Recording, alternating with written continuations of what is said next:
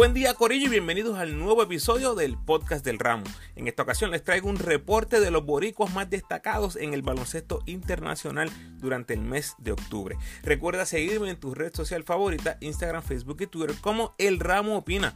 Por favor dale like al post, compártelo, comenta y suscríbete a mi podcast en tu plataforma favorita. Además, me puedes enviar tus preguntas o sugerencias a elramoopina.gmail.com o en cualquiera de mis redes sociales. Puedes apoyar al ramo convirtiéndote en patrocinador del podcast y lo puedes hacer a través de Anchor con 10, 5 o un pesito al mes. Agradecido por tu sintonía. Que disfrutes.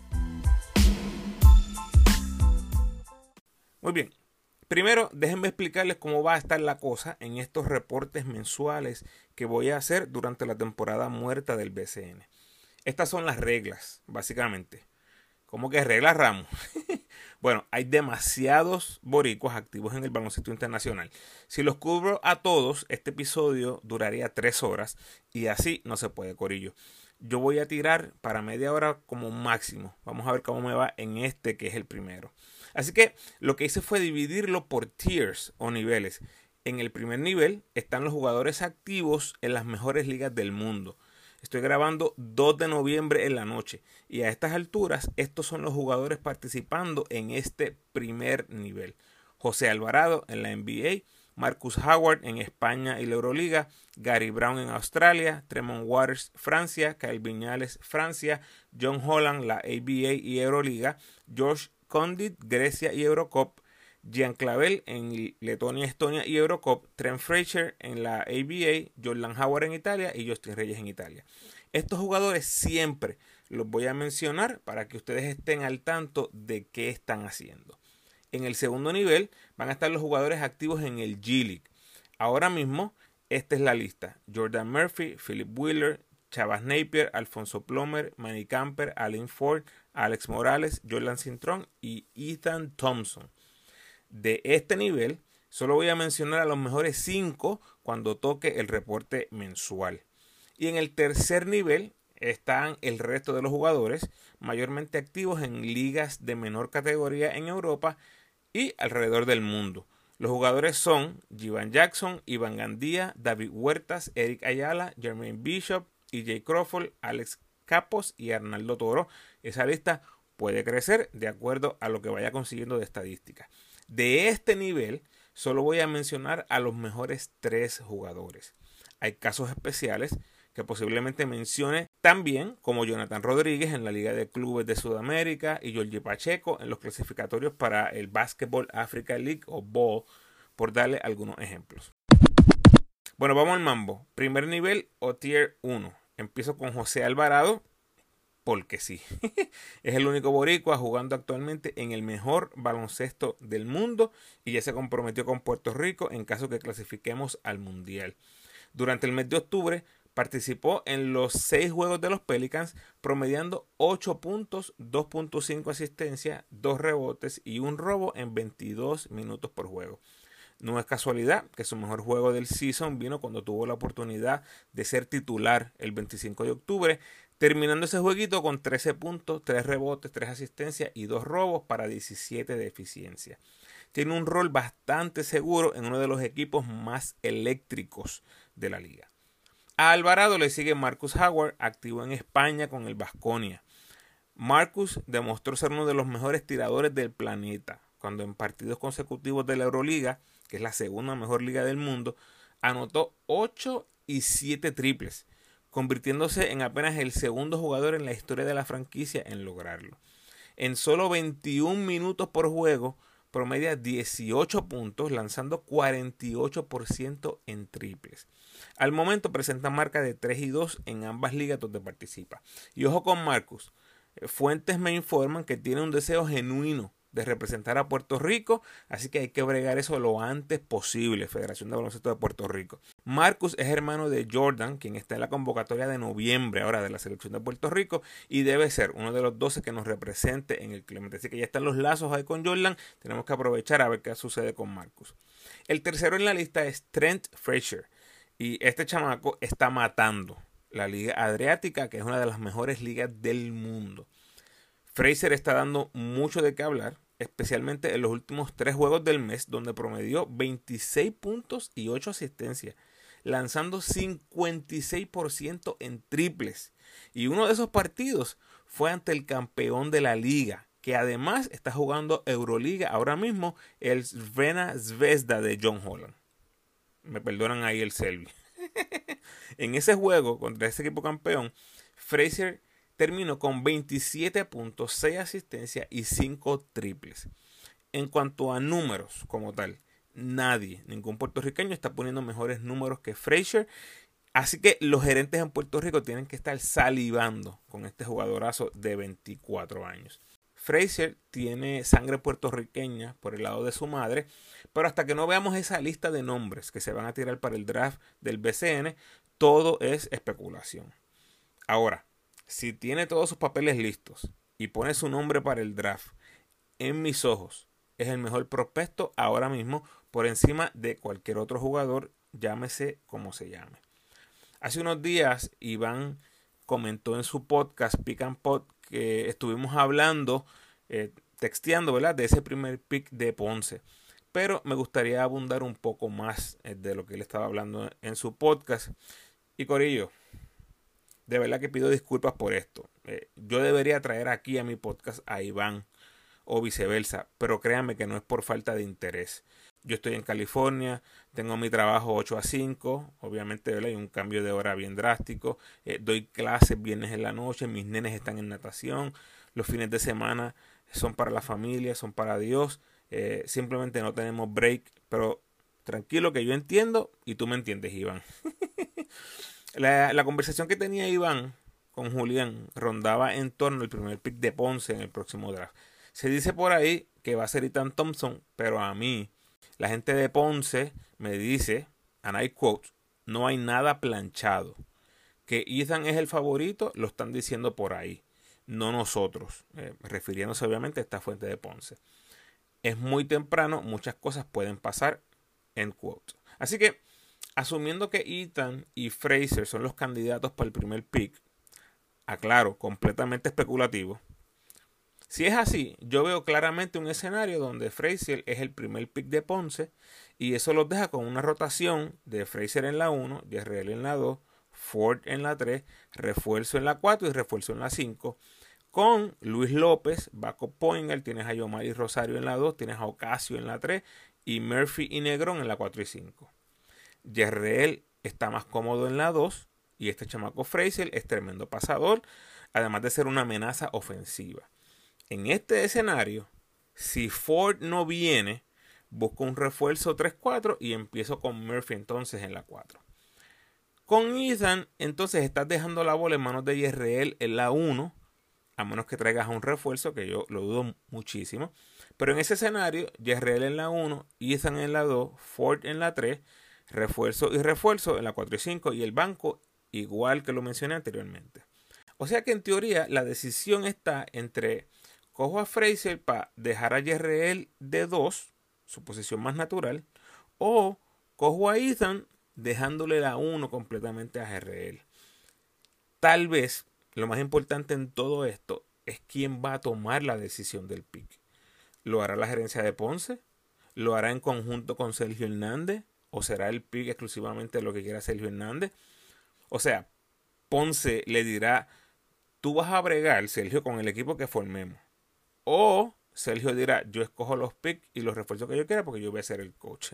Creo que está bien interesante cómo se va a dar esa dinámica. A mí la verdad me encanta esa idea de mover a JRL a la 2 permanentemente para que se suelte escopeteando y le deje la responsabilidad de armar la ofensiva a otro me parece que es como mejor se ha visto JRL en su carrera en el BCN. Seguiremos informando. Próximo, Tremont Waters no ha perdido en Francia, tiene marca de 5 y 0, promediando 14 puntos, 5 asistencias y 2 robos en 26 minutos. Su equipo está empate en el tercer lugar con 5 y 1 y sin lugar a dudas son uno de los equipos contendores al campeonato, contando además con el prospecto de 18 años Víctor Wembanyama, la NBA tiene una fascinación tal con este chamaco que están dando sus juegos gratis a través del app de la NBA y van a dar todos los partidos de forma gratuita. Así que aprovechemos por ahí los que tenemos el app para ver los jueguitos del Boricua. A propósito, ya estamos a nada de saber quiénes serán los 12 para la ventana de noviembre, donde Waters debe fungir nuevamente como nuestro guía ofensivo. Y nota final, la exposición que va a tener Waters esta temporada va a ser astronómica, jugando al lado del prospecto francés. Si para el próximo año no recibe ninguna invitación real a la NBA, o sea, si no pasa ahora, no pasa nunca. Jean Clavel es otro que debe regresar a la selección ahora en noviembre, a menos que ocurra algo de última hora. Su equipo está baratando la liga de Letonia y Estonia con 6 y 0 y apabullando a los oponentes hasta por 50 y pico de puntos. Eh, realmente es un abuso. Ahora mismo son los favoritos para quedar campeones en la liga doméstica. A menos que ocurra una debacle, deben ser los campeones de esa liga. Clavel está promediando 13 puntos, lanzando 41% en triples en apenas 19 minutos por juego. En la Eurocopa tienen marca de 2 y 1. Algo interesante del Prometei de Ucrania, que es donde juega Es que están jugando en Letonia como equipo invitado por la guerra entre Rusia y Ucrania. O sea, esta gente está jugando como local en canchas vacías, porque nadie apoya a ese equipo, obviamente, es de otro país. E, es algo triste, emotivo y debe ser algo drenante, me parece a mí emocionalmente, para los jugadores también. Increíble la historia de este equipo, no puedo esperar para conversar con Gian de lo que está viviendo. Gary Brown es otro que no ha perdido en la liga doméstica, al igual que Waters, desde su ingreso al Phoenix de Australia, después de estar fuera por lesión, tienen marca de 4 y 0 con Gary en uniforme, promediando Gary 10 puntos y 9 asistencias por juego. Cuando hablaba con Gary en el verano, me decía que esa liga era como la NBA. Y yo por dentro pensando, ¿qué te pasa? NBA. Y en realidad no entendí bien a lo que se refería. Y es cómo corren esa liga. Sigan su equipo en las redes, sigan el equipo de Gary en las redes y sigan a la liga también. Es increíble, son una copia de cómo ESPN y la NBA corren sus redes sociales. Es impresionante, la verdad que sí. En cancha, lamentablemente el triple se le ha perdido a Gary por completo. Está lanzando 17% ahora mismo y sigue siendo su talón de Aquiles. Ese porcentaje de 3 lo tiene lanzando apenas 30% de campo en la temporada. Y sí, sé que están ganando. Es especial, es tremendo el hecho de que estén ganando todos los juegos, pero algo tiene que suceder para que ese porcentaje de campo mejore. Hashtag stay with it or get lost. Kyle Viñales está activo en Francia junto a Waters, pero al contrario de Waters, el Nancy de Viñales ocupa la posición 14 de 18 equipos, con el Boricua jugando mayormente del banco. Viñales promedia 12 puntos, 4 asistencias y 2 triples, lanzando 39% en triples y 80% del tiro libre. George Condit está en Grecia con Promiteas eh, como clavel. Está jugando en dos torneos simultáneamente. Además de jugar en Grecia, juega en la Eurocopa, donde también está activo Jean Clavel.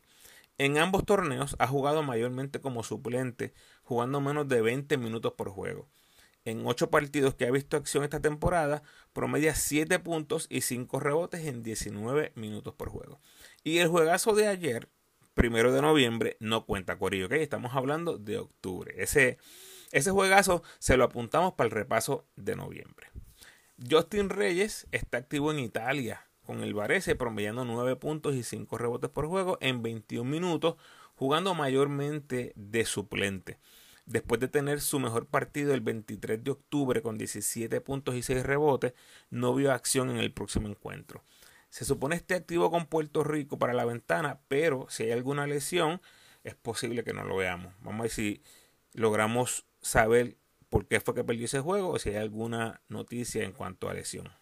Jordan Howard también está activo en Italia con Napoli. 13 puntos y 3 triples por juego, tirando 44% en triple. Casi exclusivamente un tirador, igualito que pasó el año pasado tiene luz verde para lanzar cuantas veces quiera, pero no le han dado esa responsabilidad de crear como armador, que es lo que me preocupa a mí. En el verano me había dicho que iba a jugar con Puerto Rico en la ventana de noviembre, así que me alegra mucho que se le dio, ¿verdad? Está en planes para estar. Y va a ser bien interesante ver ese grupo de guards que vamos a tener y ver qué tipo de responsabilidad va a tener Jordan en ese equipo jugando mayormente detrás de Tremont Waters. La verdad creo que le hace falta un cambio de escenario y venir a Puerto Rico lo puede ayudar. Y si alguno de esos dos partidos se abre, es posible que lo veamos por mucho tiempo en cancha. Que así sea, pero que sea abierto para Puerto Rico. John Holland está jugando en Serbia con el equipo campeón de la Liga Adriática, es la misma liga que está jugando Trent Fraser. Y también está jugando en la Euroliga. John Holland está jugando en ambas ligas. Tiene un rol más bien defensivo en este equipo. Un jugador que todavía trae mucha energía, pero que ya no es el mismo de antes en Europa. Todavía contribuye con el tiro largo, pero en este equipo es más bien un jugador de rol. De seguro, tendría un rol más prominente en otro equipo. Promedia 5 puntos, un rebote y una asistencia en 15 minutos por juego. Moviéndonos al segundo nivel o el tier number 2, les dije que iban a ser los jugadores de la G League. La temporada comienza el 4 de noviembre, así que esperamos que todos los mencionados anteriormente logren hacer los equipos donde están practicando actualmente. Por aquí les recuerdo otra vez los que esperemos estén activos en la Liga de Desarrollo de la NBA. Jordan Murphy con los Spurs, Philip Wheeler con los Wolves, Chavaz Napier y Alfonso Plomer con los Capitanes, Manny Camper con el Gold, Alin Ford y Alex Morales con el Magic, y Thompson con los Bulls y Jordan Cintrón con los Clippers. Éxito a todos. Y en el tercer nivel, o tier number 3, aquí están los tres más destacados hasta el momento. David Huertas de los Capitanes de Arecibo comenzó encendido con Peñarol en Uruguay, promediando 20 puntos, 5 rebotes, 3 asistencias y lanzando 46% en triples en dos triunfos. Eric Ayala de los Atléticos de San Germán está activo en Islandia con el club Keflavik, que tiene marca de 3 y 1, con Eric anotando 20 puntos o más en los cuatro partidos, además de agenciarse un doble doble de 20 puntos, 10 rebotes en el último partido de octubre. Buenas noticias para los Atléticos, ver que Ayala sigue su desarrollo. Iván Gandía de los Cariduros está jugando en Letonia, Estonia, es la misma liga donde juega Gian y donde jugó hace unos años Esaya Piñeiro, quedando campeón, por cierto, con el Bef Riga. El equipo de Gandía no está dominando, como el Prometei de Clavel, pero están siendo súper efectivos y ahora mismo tienen marca de 6 y 1, contando con muchos contribuyentes, con Gandía siendo uno de los mejores del equipo, promediando 14.5 asistencias, 4 rebotes, un robo, 3 triples, lanzando 65% en triple, 80% en tiros libres y 18 de eficiencia. Absurdamente eficiente todo lo que está haciendo Gandía para el Ben Spills. Y Gandía y Jan se van a ver las caras a finales de noviembre, así que ese jueguito servirá de barómetro. Y curiosamente es muy posible que se estén guardiando el uno al otro la mayor parte del juego. En la sección de casos especiales hay mención honorífica para Jonathan Rodríguez, promediando 17 puntos, 8 rebotes, 4 asistencias, 3 triples, 45% en triples, 21 de eficiencia en la Liga Sudamericana de Clubes a finales de noviembre se juegan los cuartos de final y ahí estará activo Jonathan junto a otros boricuas. Joseph Soto quedó campeón en México con abejas, barriendo la semifinal y la final. Dominio absoluto en los playoffs. Soto era suplente en este equipo y promedió 4 puntos y 3 asistencias en 16 minutos durante los playoffs. Walter Hodge quedó subcampeón de la Copa de Clubes Árabes con el club Al Ali de Egipto. Walter los guió invictos al juego de campeonato donde perdieron por un puntito. Y por último, Georgie Pacheco jugando para los AC Fighters promedió 15 puntos y 4 asistencias ayudando a su equipo de Costa de Marfil a clasificarse al top 16, los mejores 16 en busca de la clasificación a la Liga de Baloncesto de África, mejor conocida como la BOL, BAL.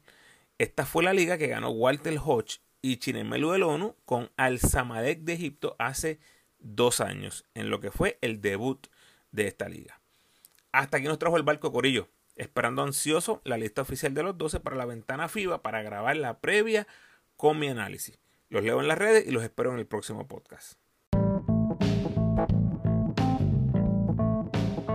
Gracias por sintonizar, Corillo. Por favor, ayúdenme compartiendo este episodio en sus redes sociales y con todos los fanáticos del baloncesto puertorriqueño que conozcas.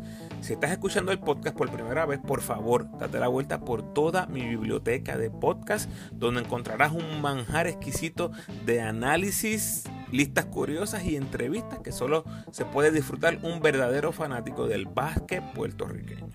En los episodios más recientes pueden ver que ya empecé los repasos del 2022 de cada equipo del BCN. Hasta el momento pueden escuchar el repaso de los grises, los brujos convertidos en osos y los Mets. En el episodio 145 está el análisis de la selección después de su participación en la AmeriCup y en el 149, que es el más reciente, un quickie podcast con mi reacción a la convocatoria de 24 jugadores. Como siempre te invito a que te suscribas al podcast, déjame tu mejor review por favor y sígueme en tu red social favorita, Facebook, Instagram o Twitter. De nuevo, agradecido por tu sintonía.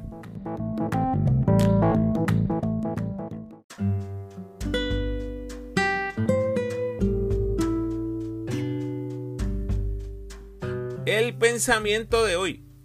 La vida te enseña una nueva lección todos los días. Eso es, si estás lo suficientemente atento en la clase de la vida. Bendiciones.